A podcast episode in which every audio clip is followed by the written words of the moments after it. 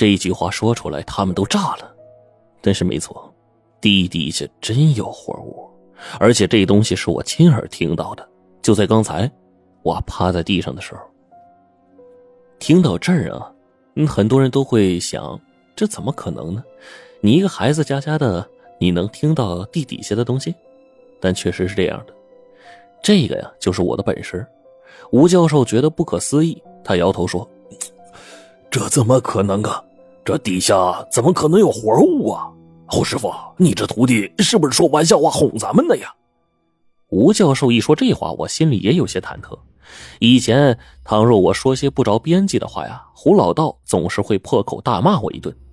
就像今天这事儿，地底下有活物。说真的，要不是刚才真听见了呼吸声，我也不敢妄下断言。我甚至已经做好了挨骂的准备，但是胡老道竟然相信了。不过他还是小心的又问了一遍：“徒弟，你能听鸣音？刚才……”你真的听见了吗？我点了点头，再不敢多说。眼前这气氛一下就僵住了。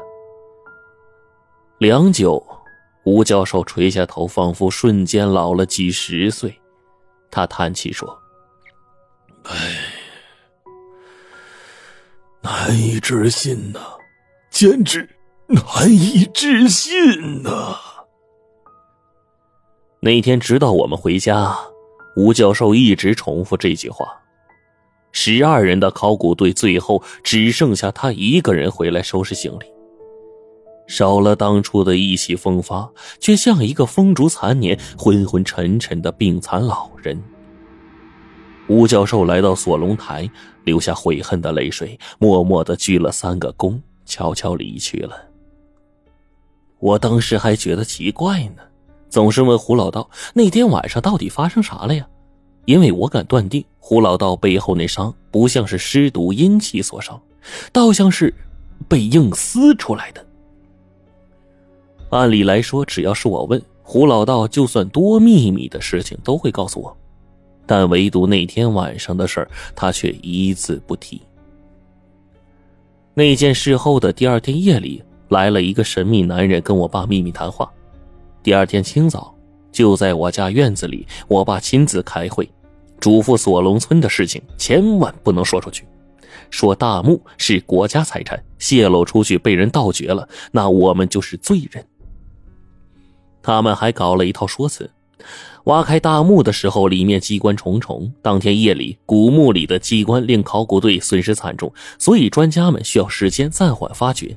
同时，因为大墓里面信息庞大，需要分析。反正当时来参观的大多数都是山里人，这个借口一出，也就没人怀疑，事情几乎就是息影了。至于外面那些铺天盖地的舆论，我们山里自然不清楚。本来我也以为啊，这事儿就此了结了。对于考古队那些人的死，也是深表遗憾，尤其是老李，他还送过我糖吃呢。但是半年之后，当我再次亲眼看到锁龙台里面发生的事儿，再见到老李的那一刻，我才知道，这个世界上很多事情是不能用寻常手段来解释的。当然，这也是后话。前面师傅问我听见了什么，我告诉他地底有活物，我听见了呼吸声。这句话出来的时候，很多朋友啊会觉得荒唐。但我确实能听见，因为我能听鸣音。别对这事儿感觉惊奇，毕竟这世上还是有奇人的。有的大力士可以拉动十几吨的汽车，有的人必须靠吃玻璃渣和煤渣才能活下来，还有的人一生下来就能看见常人看不见的东西，也就是你们所说的阴阳眼。我不知道他们是怎么拥有这种能力的，但是我听鸣音的能力从娘胎里就带下来了。从小我就能听见很多别人听不见的东西。三婆去世那年，三伯呀跪在堂屋里哭，我明明听见三婆和死了四年的三爷在聊天，说明啊吃饺子，还埋怨三爷呀多割点肉。我小时候下河洗澡就听见啊水底有人聊天，说抓个人下去当替身，所以那天我没下河。然后那天下河的王福娃就真的淹死了。他死后尸体被从水里拖上来，脚上有一排明显的手指印。所以也正是因为我这本事，胡老道才要收我为徒。但当我出生的时候，啊，其实并不是那么顺利。八五年的秋天，赶上村里粮食丰收，那年我家运气啊是真的好，干啥啥都顺。恰逢家里啊修新房上梁，结果宾客们庆贺道喜的时候，我妈突然生了。农村上梁讲究一个讨彩接喜。上梁师傅就在上梁时要喊：“哎，当家的冲喜冲喜，大吉大利。”这时候屋里当家人就要接喜，象征着一年好运。但这事灵吗？我要是个无神论者，我肯定觉得这是放屁呢。但问题是，从小到大，胡老道就是我师傅，他曾清楚的告诉我，旧社会那些活到七老八十的土地老财们，重病要死，娶一房小媳妇冲冲喜。就真能缓过来，再多活个好几年，所以胡老道说的话应该有谱。于是上梁当天这一冲喜，我妈又要生了，就算是二喜临门吧。可当时不知咋搞的，还难产，眼看着没办法，胡老道就用符水暂缓住我妈的症状，教我爸念保生大帝咒，一直让他带我妈去二十里外的乡卫生所去找大夫。可是路上也巧了，那天正是黄道吉日，赶上两家结婚，在一个三岔路口，三家竟然碰上了。我们这边有个规矩，就是两个喜事碰到一起要放鞭炮庆祝，所以我爸就抱着我妈狂奔在路上，后头那两家结婚的也是给点了两挂鞭，又喊了两声恭喜，这就是四喜临门。民间就忌讳。老人给年轻人下跪，因为这样小辈是要折寿的，而我这还没出生的胎儿就被冲了四道喜，那结果可想而知啊！到了乡卫生所，原本我都生出来一半了，可后来又缩回去了。医生替我妈检查脉象，得出结论是她离分娩期还得有一个多月呢。当时所有人都啧啧称奇，说这是怪事儿啊。等回到家，屋里人更是手足无措，因为当时我妈已经怀胎十月了。再等一个月，那就十一个月了。家里人也害怕，是不是有忌讳？就找胡老道给来看看。可胡老道这一看却很高兴，他说：“哪吒当初怀了三年多呀，赵天君怀了十八个月。但凡出生越晚的人，先天肯定比别人圆满，就会更加的成熟老道。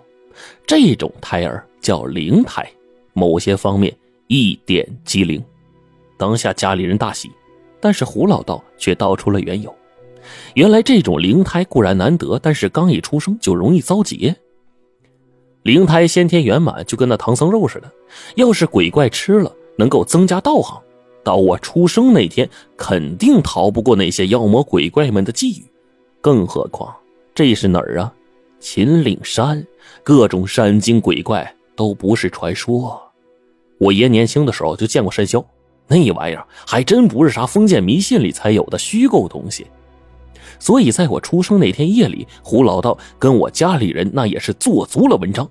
那天夜里发生的事儿，他们并没有多讲，但是我知道斗的应该是非常的激烈，因为我大致啊听我婆婆说过，当时啊，我妈生我的时候是在胡老道的朝天观里，而胡老道的道观既不供玉皇，也不供道祖，而是供的阎王爷。